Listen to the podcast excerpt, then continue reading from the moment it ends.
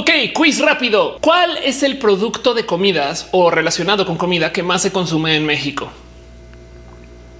Exacto. Seguramente dijeron el taco. La verdadera pregunta aquí es ¿cuál es el segundo producto que más se consume en todo México? Chequen más que los tamales, que las fajitas, que las enchiladas, las pizzas, un producto que ni siquiera es de acá. Hablemos de esto.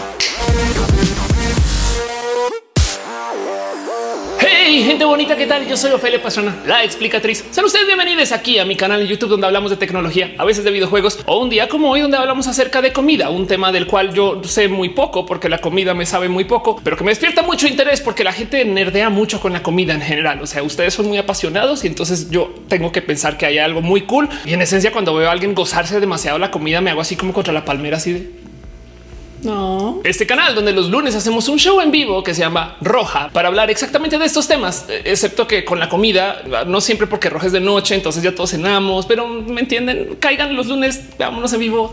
Este video fue editado por Elisa Sonrisas, la mejor transeditora del Internet. Chequen en redes sociales como Elisa Sonrisas. Déjenle un abrazo. En fin, segundo lugar, de nuevo, para que dimensionemos lo importante que es hablar acerca del tema de pizzas en México. Yo sé que comemos de todo en este país, pero curiosamente el segundo producto que más se consume son las pizzas, no más por el tamaño de la industria de la producción de estas pizzas. Tanto así como a veces cuando estoy extra feliz porque algo comí o algo fumé y me comienzo como a sorprender con que los coches existan, porque si lo piensan es impresionante que un coche, una pieza así de compleja sea como que tan común y que demos por hecho y que podemos conseguir y que venden por los miles en el país día con día. Pues las pizzas también, sobre todo porque además responden mucho al llamado de los monchis. Pero el punto de las pizzas es que no son un producto fácil de preparar y además no son un producto que tenga así como una vida infinita de anaquel como para que se puedan hacer muchas y pues que las tengan ahí guardadas. Y de nuevo, más si tomamos en cuenta que es el segundo producto que más se consume en temas de comida en México, un país inmenso que come de todo. En fin, sigo impresionada con este hecho. el tema y de lo que quiero hablar hoy es que, bueno, primero que todo, esto responde también a eso de lo que hacemos en este canal, donde me gusta analizar los temas sociales tantito más allá de donde sea responsable hacer o que valga la pena hacer o que sea análisis a niveles socialmente aceptados. En este canal nos gusta nerdear, pero hoy quiero hablar acerca de un tema que me despierta mucho el interés porque aparte del hecho de que se consuman tantas pizzas en este país, también hay que hablar un poquito acerca de la industria de las franquicias y el cómo estas se reflejan en México. Primero que todo, porque México es un país que sí tiene consumos conectados a esto de la cultura estadounidense. Entonces consumimos los mismos productos con los mismos nombres. Existe el NAFTA. Entonces hay inversionistas estadounidenses que vienen acá e instalan estas franquicias o las venden y gente mexicana que invierte sobre eso. En fin, nos es muy normal consumir productos que se consiguen en Estados Unidos como si fuéramos estadounidenses. No es queja, pero luego también porque algo pasa con el modo en el que se consume en México, donde no le quiero llamar rezago, no le llame rezago, Ophelia. De verdad que no es rezago. A lo mejor es un tema social, a lo mejor es un tema de desarrollo, educación, no sé, pero no le llame rezago, Ofelia. Pero tenemos tantito de rezago con el cómo consumimos las cosas y por eso es que, por ejemplo, Blockbuster cierra mucho tiempo después de que ya había entrado en bancarrota, ya habían cerrado en Estados Unidos y aún así todavía veías las tiendas acá y seguían como a veces pues hasta medio funcionando. Pues lo mismo con el tema de hoy. Lo que está sucediendo en el mundo de las pizzas es algo que viene desde hace muchos años, pero que al parecer ha impactado muy poco en México porque no le llame rezago, Felia, de verdad que no es rezago. Es que en México tenemos costumbres que pues respetan más estos tipos de consumo y pues tenemos tantito de rezago. Entonces en potencia estamos entrando en una rara situación donde estas franquicias en Estados Unidos están a dos de hacer cosas de las cuales ahorita vamos a hablar y aquí casi que ni enterados o enteradas. Está raro. Y sí, yo sé, en el momento de la grabación de este video estamos pasando por un tema serio acerca de lo que está sucediendo con la pandemia en México y cómo pues obligaron a muchos restaurantes a cerrar y por consecuencia estamos pasando por todo tipo de problemas con los mismos negocios en sí porque no están dejando que abran, entonces están todos estrangulados, pero tenemos el problema que si llegaran a abrir pues los hospitales están todos extra llenos de gente y hay que tomar decisiones difíciles y este video no trata de esto. lo que quiero hablar hoy es acerca de una literal guerra, una guerra pizzera, donde los cañones disparan discos y las pistolas rebanadas. que estoy diciendo?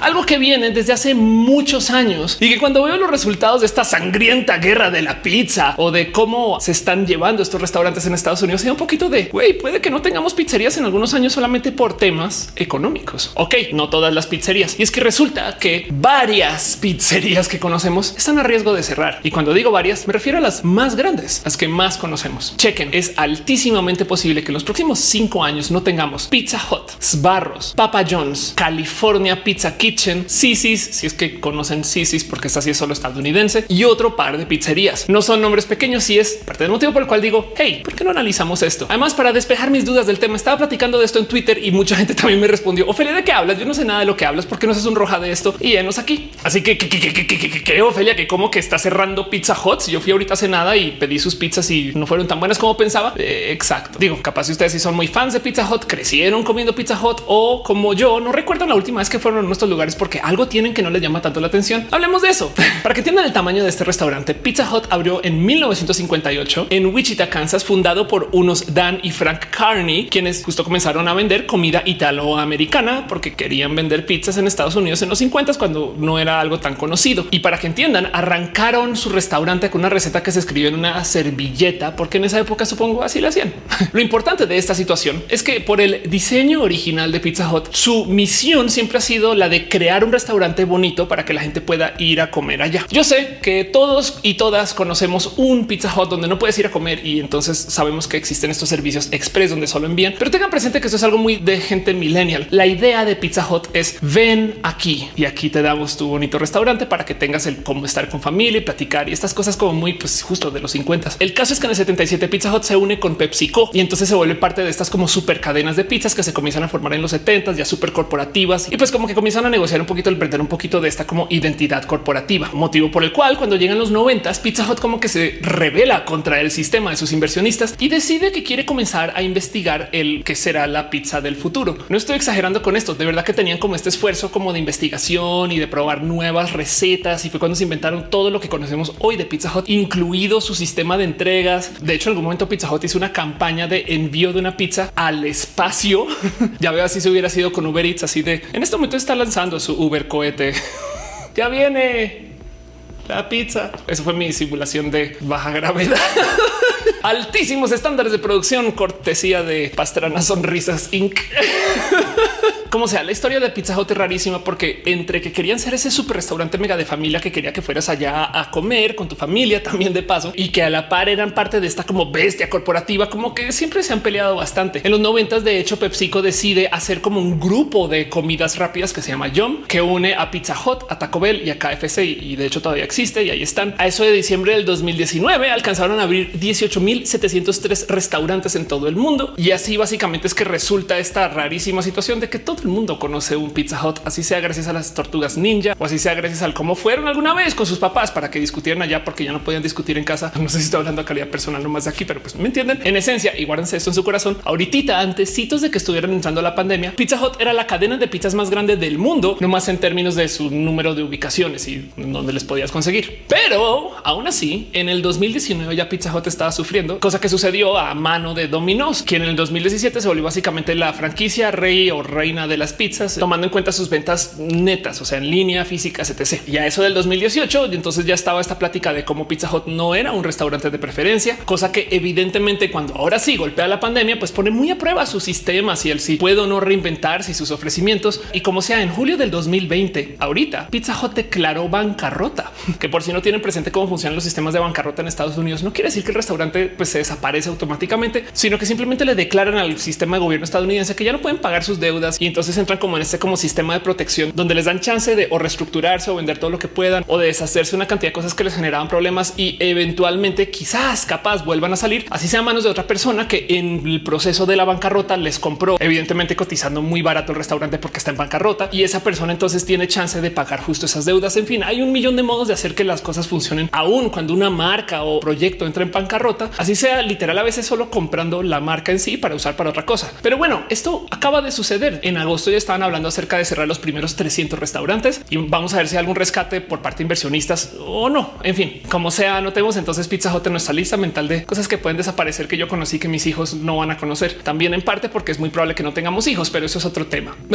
Luego está esta cadena de la cual me encanta olvidarme su existencia que se llama Sbarro. Puede que la reconozcan de nombre o puede que la estén escuchando por primera vez, pero apenas les muestre el logo capaz y dicen así ah, ya sé quiénes son, porque les habrán visto en algún aeropuerto o les habrán visto en algún estadio o quizás hasta en la misma plaza comercial. Cuando fueron a comprar algo, vieron que ahí había una cosa que se llama barro, que como que tenía esa bandera y decían qué pedo con estas personas y no sabían que venden pizza por la rebanada. Así como Pizza Hut, Sbarro arrancó desde los 50, fue fundada en 1956 por Genaro y Carmela Sbarro, quienes decidieron mantener el restaurante entre familia. Y eso en últimas, al parecer, fue parte del problema, porque a diferencia de Pizza Hut, que inmediatamente recibió el dinero de PepsiCo y dijo vamos a ser millonarios y entonces comenzaron a venderse por todos lados, Sbarro quiso siempre tratar de mantener el máximo control posible de sus restaurantes o de cómo se podría vender la comida en sus restaurantes. Y pues así como la idea de Pizza Hut era ven acá y come porque te vamos a dar un techito para que estés acá con tu familia, la idea de Sbarro es llévate tu rebanada y huye pequeños saltamontes porque no te quiero volver a ver por acá, lo cual entonces se prestaba para que los restaurantitos de Sbarro sean más pequeños porque en esencia pues tú puedes como que elegir de un buffet y huyes. Adiós, bye. Y por eso es que están como en aeropuertos porque son la pizza rápida, más rápida que las otras porque son rapidísimas. ¿Cómo hacen para hacer pizzas tan rápido? Yo güey, es un producto que a mí me rebasa que sea tan como fácil de hacer. Son dificilísimas de hacer. El caso, en esencia, lo que sucedió es que a medida que la familia iba creciendo, pasaban los años, comenzaron a aparecer estos como dimes y diretes acerca de lo que se debería de hacer con las potenciales franquicias de esbarro o lo que no se debería de hacer.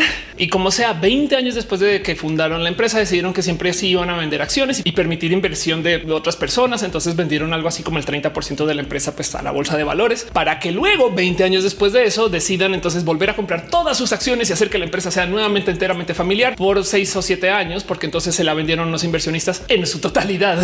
y pues como todo aquello que está hecho por gente apasionada que luego lo compran inversionistas quien están ahí solamente por el varo, evidentemente es barro comenzó a sufrir por una empresa que no ofrecía nada de valor porque era algo pues vacío por dentro, como los banqueros. No todos, ya sé. Recuerden que la venta con inversionistas fue en el 2007 y luego en el 2008 fue cuando básicamente explotó o bueno, en este caso implosionó la economía estadounidense. La gente dejó de volar, por supuesto, aeropuertos, la gente dejó de ir a plazas comerciales, recesión. Y en esencia, el verdadero problema de Esbarro es que como que no hicieron nada. Los inversionistas la compraron para ver qué hacían con ella y la guardaron por ahí en un cajón. Y mientras tanto, las otras pizzerías se siguieron reinventando, innovando, probando cosas nuevas y ellos no les valió gorro. Motivo por el cual entonces, menos tres años después de esto, Esbarro entra en bancarrota. Lo compra un grupo de inversionistas, lo retiene por un ratito, solventan este tema de las deudas que tienen pendientes y tres años después, en 2014, Sbarro entra en bancarrota. Otra vez. Luego yo vi a alguien ahí en YouTube que estaba comentando. Yo creo que el motivo por el cual la gente sigue invirtiendo en Esbarro es porque estos inversionistas lo ven como en el aeropuerto te reconocen la marca y dicen hoy tienen que ser importantes y no saben ni madres. No sé, hay teorías, teorías. El punto es que afortunadamente luego de su segunda bancarrota y que luego se medio recuperaran de esos barros, se tuvo que reinventar. Ahora sí cambiaron de logo, lo cual de muchos modos me gusta mucho porque su nuevo logo ahora sí refleja pues lo que hacen. Vendemos pizza por rebanada y como que también comenzaron a renovar un poquito el cómo se vende su comida. Puede que ustedes no se hayan dado cuenta, pero la comida rápida de hoy es muy diferente a la comida rápida que nos tocó hace 10 o 20 años, si es que les tocó, o a nuestros papás hace 30 o bueno, no sé si 40 años, porque técnicamente la comida rápida era eso, un restaurante donde tú ibas y recibes todo de adiós y te vas. Mientras que hoy en día vivimos en un mundo donde los restaurantes que hacían comida rápida ya se dieron cuenta que le hicieron tan rápida que es hasta como fea de asociación de solo ver. Y entonces se inventaron esta como gama de restaurantes intermedios que son comida rápida a la medida, pero chida, como Chipotle, que por si no lo sabían, le pertenece a McDonald's, pero no somos McDonald's. O sea, somos un poquito más especiales que McDonald's. Son como, pues justo eso, restaurantes de comida rápida un poquito más sanos, según algo así. Y aquí es un poquito donde Sbarros ha querido posicionar en los últimos años, como estos como restaurantes que te dicen no, no te estamos vendiendo lo más barato de lo barato, pero seguimos siendo comida rápida porque pues así somos, no? Pero como sea, como todo lo que está sucediendo ahorita en esta recesión económica, también está como medio cantado el hecho de que Sbarro puede que desaparezca. Y capaz y eso no le duele a nadie porque genuinamente no iban, no conocen o por primera vez escucharon la palabra barro en este video, no pasa nada. El próximo sí es un poco doloroso porque eso es una franquicia que para mí se cayó de los cielos. La quería mucho hasta que un día descubrí que era horrible.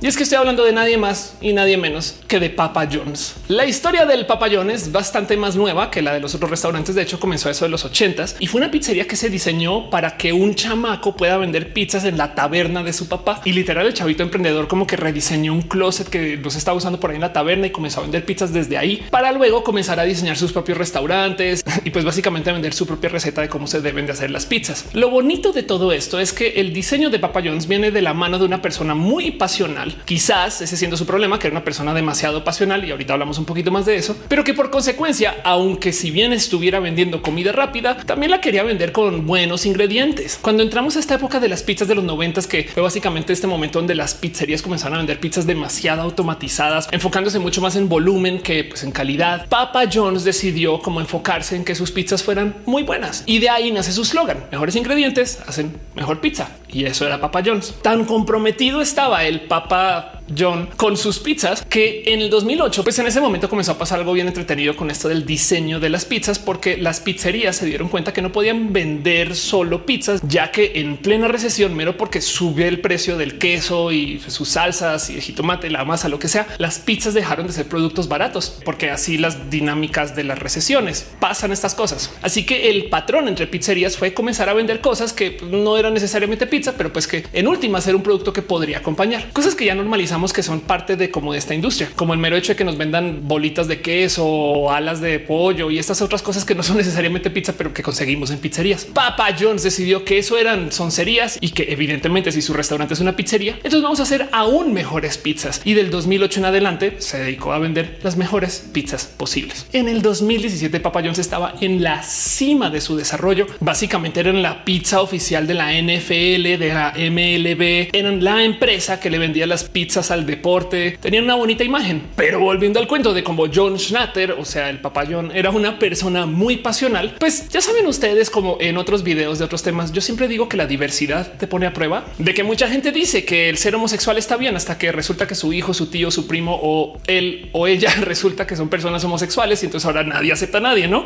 Pues en eso comenzó a suceder algo muy importante con eso de la NFL y es que resulta que el dios de los dioses de la protesta, Colin Kaepernick, decidió que iba a demostrarle a la audiencia estadounidense que él no estaba conforme con cómo la policía está maltratando a la gente negra en Estados Unidos. ¿Y qué decidió hacer en ese entonces Colin Kaepernick? Pues para la gente que no sabe, resulta que es tradición pararse a cantar el himno antes de cualquier partido en Estados Unidos, como en el fútbol también. Y en fin, esto pasa mucho. Pero Colin decidió que en vez de pararse a cantar el himno, como no estaba de acuerdo con él cómo su gobierno trata a la gente negra, decidió que iba a nomás arrodillarse durante el himno. Para la gente demasiado fundamentalista, esto lo acabaron procesando como una real ofensa hacia los símbolos patrios. Y pues como señor o que se preocupa más por el monumento que por las mujeres que están matando en el caso de las marchas feministas, muchas personas, evidentemente muy de derecha, se exaltaron de que no tuvieran la decencia estas personas negras de respetar su bandera y de que nomás no pudieran seguir con sus actividades del diario aunque estuvieran asesinando a gente negra en la calle. En fin, pues resulta que Papa John mismo era una de estas personas y se quejó a máximo volumen en las redes sociales de la NFL por permitir que esto sucediera, olvidándose el pequeñito hecho de que la NFL era el patrocinador más grande de su negocio.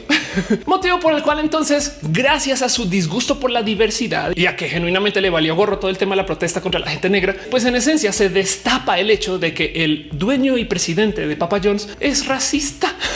y pues ya saben cómo le va a la gente en Estados Unidos cuando admiten abiertamente que son racistas, pues porque han tenido un poco de historia con eso. Es todo lo que tengo que decir. Ahora, antes de que ustedes salten a quejarse de cómo la cultura de la cancelación destrozó el restaurante de un hombre trabajador que lo construyó desde ceros, tengan presente que luego que mucha gente le pusiera presión al papayón para que hablara acerca del tema de la diversidad o de cómo apoya quizás a la gente negra o que pues, cree en la diversidad, por lo menos él ahí entonces salió a hablar de cómo no solo era racista, sino también era homofóbico y no más a juzgar por los modos en los cuales se comunicaba, pues al parecer también salió del closet como persona violenta. Pero bueno, el caso es que John Schnatter fue cancelado y pues también por consecuencia su restaurante fue cancelado. No les va a mentir, cuando yo me enteré, dejé de pedir Papa John's y me alejé un poco del restaurante porque sí un poquito de yo no quiero apoyar a esa persona o esos pensares. O también te despierta un poquito si así piensa en público, cómo será con el manejo de su empresa en fin, el caso es que respuesta a esta situación, pues la NFL le quita su patrocinio y en esencia Papa John's comienza a entrar como en este como espiral de caída porque pues entre que vende menos y está metido en todo tipo de problemas y perdieron sus patrocinios grandotes. El restaurante ya no tenía cómo sostenerse bien. Sus acciones se fueron a piso en un segmento de años específico donde básicamente todas las pizzerías vendieron más. Él vendió mucho menos que lo que los años anteriores y pues acabó solucionando este problema en que corrieron al Papa John de Papa John's. Como sea, para mantenerse a flote se tuvieron que endeudar. La empresa todavía existe. Yo creo que habrá un papayón cerca de ustedes y a lo mejor han pedido cosas últimamente y no pasa nada porque pues en México tienen otra historia completamente diferente. Pero en los giros interesantes de las cosas de la vida, en el 2019 un activista, quien también es inversionista, compra Papa John's. Y en lo que yo creo que es una de las cachetadas en guante negro más grandes de la existencia, decide volver a Papa John's una empresa incluyente. Así que ahora contratan a Shaquille O'Neal para que sea parte de la cara que representa a Papa John's y deciden limpiar y reorganizar y reestructurar la empresa de tal modo que sea una empresa que apoye la diversidad. Esto de entrada tiene todo tipo de problemas y nada que ver con esto del mensaje, sino más con el mero hecho de que Papa John's es una empresa que pasó por tanta complejidad financiera que todavía no se sabe si se pueden recuperar. Y luego de todo esto, la pandemia. y el tema de la pandemia es que de nuevo pues puso estas pizzerías muy a prueba. Pero ahorita hablamos más de eso. Como sea, una de las cosas interesantes de observar acá es cómo Papa John's decidió que para poder rescatar su servicio también se iba a sumar este como tren del mame de las entregas en línea, solamente que se aliaron con las empresas de entrega en línea, Uber, Postmates y estas empresas que ya tienen los servicios instalados en vez de desarrollar y volver más robusto su propio sistema. De nuevo, esto un poquito más en Estados Unidos que en México, capaz en México tiene una visión diferente porque acá los y las franquiciatarias suelen ser empresas grandotas mexicanas que compran estas franquicias y las instalan acá como les da la regalada gana. Digo, por dar un ejemplo, Alsea, que es una empresa que es dueña de varias franquicias estadounidenses aquí en México, opera Starbucks de un modo completamente diferente de cómo opera en Estados Unidos. Algo sé del tema, pero bueno, eso es para hablar quizás en otro video. En fin, el caso es que en la lista de cuidados tenemos a Pizza Hut, Asbarro y a Papa John's. Hay otra pizzería que también está dos de desaparecer que puede que conozcan o no, porque esta nunca llegó a México, pero igual la menciono. Sisi's Pizza. Sisi's es un restaurante tototote. De hecho, fue la quinta franquiciataria más grande de pizzas en Estados Unidos por mucho tiempo y ahorita puede que desaparezca mañana. Esta sí está muy en apoyo de sus últimos días y ya como que mucha gente habla de su estocada final, a lo mejor esperando a que los santos de Reddit vengan y la rescaten o algo así. Pero bueno, Sisi's también se desaparece. Pero aguanten porque todavía hay un par más de damnificados en la lista de la guerra de las pizzerías. Chucky Cheeses es una de esas pizzerías que puede que conozcan en Estados Unidos o no, depende de dónde vivan y sus actitudes contra o con Estados Unidos. Pero por si no saben, Chucky Cheese es una pizzería que fue creada por el creador de Atari, quien en su momento, cuando estaba creando consolas de videojuegos, decidió hacer también un gran restaurante para que acompañe la experiencia de que la gente fuera a jugar videojuegos ahí a las maquinitas, las chispas, el arcade, como sea que se llame su sector. Y de ahí nace como el concepto del restaurante grande con botargas que entonces te entretiene, pero pues que también tienen estas arcades ahí contra la pared diseñadas por Atari para que te puedas divertir un rato. Este negocio de por sí ya estaba, pero más que destinado a fallar desde hace mucho tiempo, porque la gente dejó de jugar arcades cuando comenzamos a tener consolas de videojuegos para jugar aquí en la casa, consolas como el Xbox. Pero además también porque la calidad de la comida en los restaurantes de Chucky e. Cheeses no era muy buena de todos modos. Tan malas son las pizzas de Chucky e. Cheeses que hay videos tratando de probar o descomprobar la teoría de que sus pizzas son recicladas. Entiéndase, algo pasa con el cómo las fabrican y les voy a dejar la sorpresa a ustedes por si quieren ver esos videos, que cuando sirven las pizzas, las rebanadas son de tamaño diferente. Entonces la gente como que concluyó, pues seguramente son las que no se comieron los otros comensales y se la pusieron a este y me la enviaron a la casa o algo así. No están así. Vean los videos de las teorías, pero lo traigo aquí no más para iluminar el punto que pues Chucky e. Cheeses igual no era un buen restaurante de todos modos, pero aún así este ya declaró bancarrota. Entonces si lo conocieron en su momento, váyanse despidiendo porque está en el proceso Starbucks en Estados Unidos murió y acá puede que muera ahorita, apenas pueda morir. No sé cómo funciona eso. En fin, los y las damnificadas de la guerra de entre pizzerías que ya en potencia y les repito la lista puede que pasen a la historia Pizza Hut, Papa John's, Sbarro, Chucky e. Cheeses, Sisi's y California Pizza Kitchen. Y saben que hablemos dos segundos de qué fue lo que pasó durante la pandemia. Pues sí, muchas personas nos encerramos durante la pandemia y si no lo habíamos hecho antes, ahora sí mucha gente aprendió a pedir en línea. Esto es muy importante porque afecta mucho más que solo los restaurantes de pizzas, pero hay que tener presente que el momento en el que tú decides hacer un pedido vía una de estas aplicaciones, cualquier pizzería de franquicia que consigas acá compite con cualquier otra pizzería que no sea de franquicia. Entonces, lo primero que hay que notar acerca de lo que sucedió durante la pandemia es que la gente comenzó a pedir pizzas de restaurantes pequeños por aquí cerca porque simplemente se podía. La segunda cosa es que la jugada maestra que aplicó Dominos, pues fue a eso del 2008 invertir en tecnología. Dominos depende del medio en el que lean las historias, se presenta no como una pizzería, sino como una empresa de tecnología que de puro chance hace pizzas, porque ha jugado tanto con su aplicación de pedidos en línea o con su sistema de recompensas o hasta con el cómo te puede entregar las pizzas. Oigan, hay drones de Dominos que, por ejemplo, una de las cosas que diferencia Dominos de las otras pizzerías es que ellos tienen políticas acerca del manejo de datos de sus ventas. Entiéndase, en potencia Dominos se preocupa más por tus preferencias de pizza que Twitter por tu clave. Pero bueno, y si no les voy a mentir desde lo personal, esto puede variar según ustedes, pero las recetas de Dominos pues no me parecen tan malas. Yo creo que prefiero pedir una pizza de Dominos que de Pizza Hut. Siento que Pizza Hut como que no cuida mucho su producto puede ser. No sé, yo con mi anosmia la comida me sabe raro y diferente. Entonces de esto puedo opinar muy poquito, pero eh, me entienden. Las recetas de Dominos son buenas.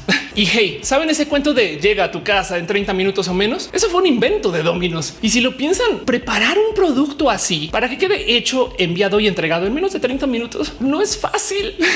Una de las cosas, por ejemplo, donde Dominos ya estaba innovando en el 2008 era en esto de darnos rastreo de pedido. Y recuerdo de verlo por primera vez cuando yo no estaba viendo en México en ese entonces, pero con ojitos de sorpresa de qué bonito que me digan pues por dónde va o por lo menos en qué parte del proceso está ahí, pues que eventualmente llegue a tu casa. Digo de nuevo, porque el pedir pizzas es de esas cosas que en últimas si empata bien con el proceso de monchis, entonces vas a vender mucho.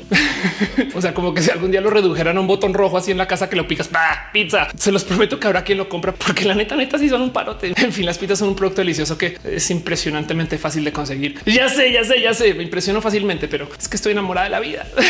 Ahora hay un restaurante que no he mencionado todavía, pero que yo sé que algunos o algunas de ustedes lo están gritando en su cabeza. Ophelia, cuando vas a hablar de Little Caesars, que es este otro restaurante que muchos y muchas conocemos, que tomó una curiosa decisión acerca del cómo iba a ser sus productos. Y es que Little Caesars se enfocó en ser la pizzería más barata. Fin, se acabó. Si Domino's está vendiendo por acá con sus drones, todos fresones, súper cool. Entonces acabamos a hacer nosotros esta pizza austera que pues tiene lo que tiene y puedes conseguirla así rápido y te la llevas. Adiós, vaya, llévate todas las casas que puedas. Digo nada en contra de la experiencia de Little Caesars. Son buenas pizzas, te las entregan en chinga y para rematar, pues sí son un poquito más baratas. Entonces es bien chido porque puedes comprar muchas más. Le tengo mucho cariño a la franquicia. Ya se dieron cuenta que el güey en el logo de Little Caesars está vestido con una como sotanita que dice LC, LC, LC, LC. Y es que en esencia estos dos son los que sobrevivieron la guerra de las pizzas. De tener ocho opciones mayoritarias que vendieran pizzas, parece que vamos a acabar con solo dos. Esto de entrada dice mucho y hay que tener presente que no está tan chido. Pero básicamente así como tenemos Apple, quien se quiere vender por allá como con el mercado fresón y Android, que se quiere vender con pues, la banda,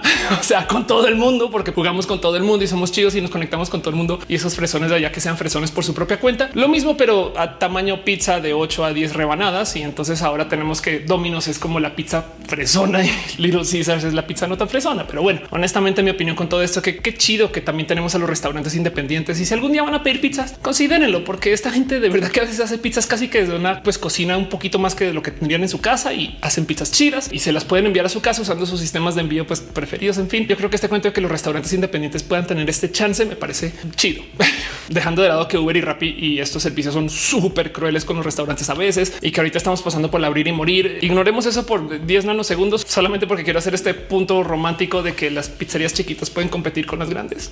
Perdonen, apoyen a sus restauranteros independientes de verdad. Ahora, esto es roja y no quiero sentarme acá solamente a decirles que eso está pasando o que sucedió, o que si bien eso ya sería un episodio bien divertido, porque mucha gente no sabe que las pizzerías llevan en guerra pues años, pero a mí me gusta analizar las cosas con tantita más de profundidad y no puedo dejar de pensar cuando veo todas esas historias que hay algo más grande que el mero hecho que las pizzerías están diciendo quién va a ser el rey o la reina del monchis para nuestros futuros. Y es que si se pone a pensar cómo es que Pizza Hut, una franquicia que tiene 18 mil restaurantes, de repente entra en problemas. Es así de mala su pizza a comparación de los demás. Algunas personas yo sé que van a decir que sí, pero el verdadero tema es que estamos pasando por un magno momento de cambio de hábitos de compra. Y esto es algo que ahorita no estamos viendo en México, pero que ya viene, se los prometo que viene de un modo u otro ya viene en parte por la pandemia, pero desde hace muchos ayeres está dando una situación en Estados Unidos que es rarísimo que no haya sucedido en México, donde la gente simplemente decidió dejar de ir a las plazas comerciales por digo, para que entiendan, en los noventas había una cantidad ridícula de películas de cosas que sucedían en el centro comercial o en la plaza, tipo que ibas allá con tus cuates después de la escuela y la pasaba súper bien. Y pues hoy en día esto ya no sucede porque hay millones de otros lugares donde la gente puede ir después de la escuela a bailar rap en la calle mientras alguien está patinando en skate atrás. Yo no sé qué hace la gente hoy después de la escuela o porque la gente de plano ya no sale porque tenemos videojuegos y nos vamos a la casa o estamos en los celulares o nos conocemos en otros lugares. De hecho, la mera existencia de Tinder ya está destrozando la existencia de estos lugares porque la gente se conoce y luego va a un restaurante, pues ya medito cuál es ese restaurante sin tener que ir a la plaza para encontrarse con alguien allá. Y ni hablar de, por supuesto, Amazon, quien ha hecho que pues no se necesite tener de estas tiendas para que tú tengas que ir a comprar tus cosas. Y yo sé que muchos y muchas de ustedes dicen, ah, Ofelia, obvio no, yo todavía a la plaza con mis cuates, obviamente. A lo cual yo les dejo la pregunta de cuántos de ustedes no fueron a un Best Buy a ver los dispositivos y luego no comprarlos, sino pedirlos en línea de Mercado Libre o de Amazon. Y no mientan porque yo sé que mucha gente hizo eso y todavía lo estará haciendo con Walmart, por ejemplo. Aunque los precios de Walmart sí son muy buenos y mucha gente sí compra ahí. Vean, como sea, le llamo una rara situación porque en Estados Unidos las plazas o los centros comerciales están completamente abandonados, tan abandonados que ahora Amazon los está comprando para volverlos bodegas y de ahí hacer envíos así a cualquier lugar en Estados Unidos. Mientras tanto, México tiene una curiosa obsesión y sigue invirtiendo sobre estas plazas y centros comerciales y por algún motivo todavía culturalmente la banda los topa como un lugar chido para ir y pasar el tiempo. De nuevo, no es que quiera decir que hay rezago, no diga rezago, Felia, no es por rezago, a lo mejor es algo cultural, a lo mejor es que a la gente sí le gusta verse la cara y no son tan robots como tú crees que son. Tienen que millones de motivos, no es rezago, pero es muy posible que tengamos tantito de rezago y lo digo porque está ya como que muy anotado ahí en el muro lo que va a suceder con esas plazas y centros comerciales. Miren, yo no soy nadie para dar consejos de inversión, pero si de puro chance ustedes tienen planeado invertir sobre la construcción de un centro comercial en el futuro, no lo hagan o consideren no hacerlo porque el patrón indica que no les va a ir bien, sobre todo a largo plazo. Capaz en los próximos cinco años todavía, pero en 10 de nuevo, consideren que están cerrando tiendas grandotas que están establecidas en México como Lowe's o como Best Buy. O chequen nomás como ahorita durante la pandemia mucha gente se aprendió a comprar en línea y Mercado Libre se disparó y ni hablar de Amazon. Y ya sé, decir que Mercado Libre y Amazon asesinaron a estas tiendas y que hacen que les vaya mal es un poquito injusto con la situación porque también hay que considerar que estas tiendas bien que se pudieron haber subido a las ventas en línea y no lo han hecho. Pero no más porque yo sé que mucha gente va a saltar a decir que todas estas pizzerías están acabando porque la pandemia las destrozó. Lo que quiero dejar aquí como en dicho con este video es que más bien la pandemia aceleró un proceso que venía desde hace varios años, del cómo la gente un día decidió que la neta ya no quiero ir a un Pizza Hut a comer allá en el Pizza Hut porque estoy en casa, estoy jugando juegos, estoy haciendo cualquier cosa y no quiero salir y fin que me la traigan. Eso es más chido. El sistema de pedidos de Pizza Hut no está tan chido. Luego es que se quejan que la gente millennial no pide por teléfono porque no tienen las agallas, pero es más bien porque cuando pides en línea tú ingresas la información y llega. Cuando pides por teléfono les dices sí, calle América. Ah, que le va a la América, joven. No, que es que güey, que te estoy diciendo que hay vivo, idiota. en fin, no me estoy quejando de nada en particular, pero pues pasa. ¿Cómo se sienten ustedes con esto? Que no se les olvide que parte de cómo funciona el proceso de bancarrotas muchas veces rescata a la marca o rescata lo funcional de alguna empresa. Y si bien en la gran mayoría de los casos quedan en manos de otras personas, nuevos inversionistas que pagan esas deudas y entonces como que los restaurantes parece que siguen, la realidad es que por dentro se están reestructurando y se rediseñan y acaban básicamente haciendo otra cosa con el mismo nombre. Pero bueno, ¿qué restaurantes y franquicias de pizzas les gustaría que desaparecieran? O también por saber y mera curiosidad, si me quieren dejar aquí en los comentarios el qué le hace falta a sus restaurantes favoritos. Como sea, aprovechen y vayan hoy a su Pizza Hut local porque puede que en un año, dos años ya no puedan. Y por más que le digan al tío que no fue la pandemia, él va a decir que pinche pandemia. Y yo creo que yo también un poquito, pero la verdad es que es un tema que me llama mucho la atención porque no son empresas pequeñas. Y de nuevo, no me gusta mucho este cuento de cómo nos están dejando con tan poquitas opciones, porque es mejor tener un chingo de opciones. Pero bueno, para eso están las independientes también, ¿eh? que están haciendo cosas bien chidas. Las propuestas independientes son chidas. Cof, cof roja 2021. pero bueno, pizzas y la comida de la banda Pacheca. Les quiero mucho. Gracias por venir a estos videos. Ya saben cómo son las cosas por acá. Hablamos de ideas diversas que a veces no tienen nada que ver el que se dijo en el video anterior con este, porque parecería que le estamos tirando así dardos a una pared llena de post-its o algo así. No es que suceda, pero más o menos a veces así se deciden los temas acá. Me encantaría saber qué piensan ustedes de esto. De nuevo, hablar de comida para mí es súper difícil, pero me encanta verles a ustedes nerdear con la comida. Honestamente, me encantaría saber qué piensan y que no se les olvide que es el segundo producto de comidas que más se consume en México detrás del taco. Wow. Sigo impresionada con eso. Gracias por venir a mi muy diverso video, diverso como tú, una persona espectacular que le gustan las ideas diversas. Ya lo estoy diciendo solo por decir. Te quiero mucho. Nos vemos en el próximo video.